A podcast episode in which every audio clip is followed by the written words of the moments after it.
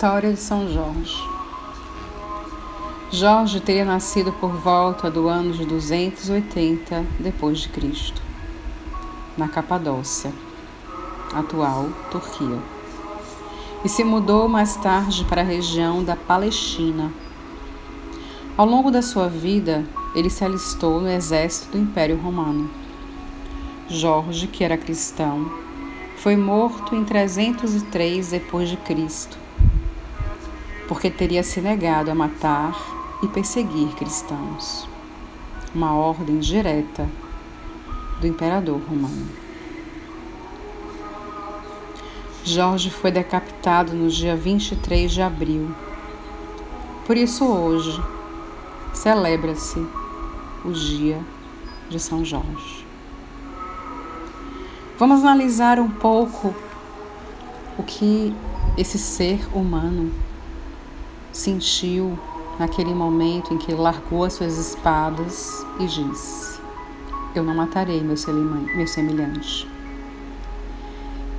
E não irei cravar uma espada no peito de um outro ser humano. E isso levou à sua morte. Nesse momento, nós estamos vivendo uma guerra invisível. Algo está matando nossos semelhantes. Mas, como Jorge, não podemos nos abater. Precisamos levantar a nossa espada de fé, de força, de esperança, de autocuidado, para dizer nesse momento que somos guerreiros guerreiros de uma luz imensa, grandiosa, e que Deus, nosso querido Mestre, veio a este plano para lutar por nós, para dar seguimento à nossa história de vida, a essa grande humanidade, em prol ao ser humano. E não devemos, não devemos nesse momento abater por conta desse vírus. Devemos lutar contra ele. E a luta agora é diária. A luta é feita de bons pensamentos, de boas atitudes, de consciência plena individual, de novos hábitos, valores. Deixar crenças diferenças religiosas, intolerância, gelado. E acreditar que somos um.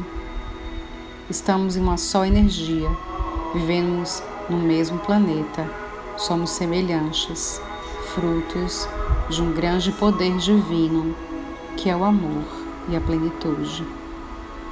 Por isso, hoje, eu senti no coração a vontade de passar essa história para vocês para dizer que a guerra hoje é invisível.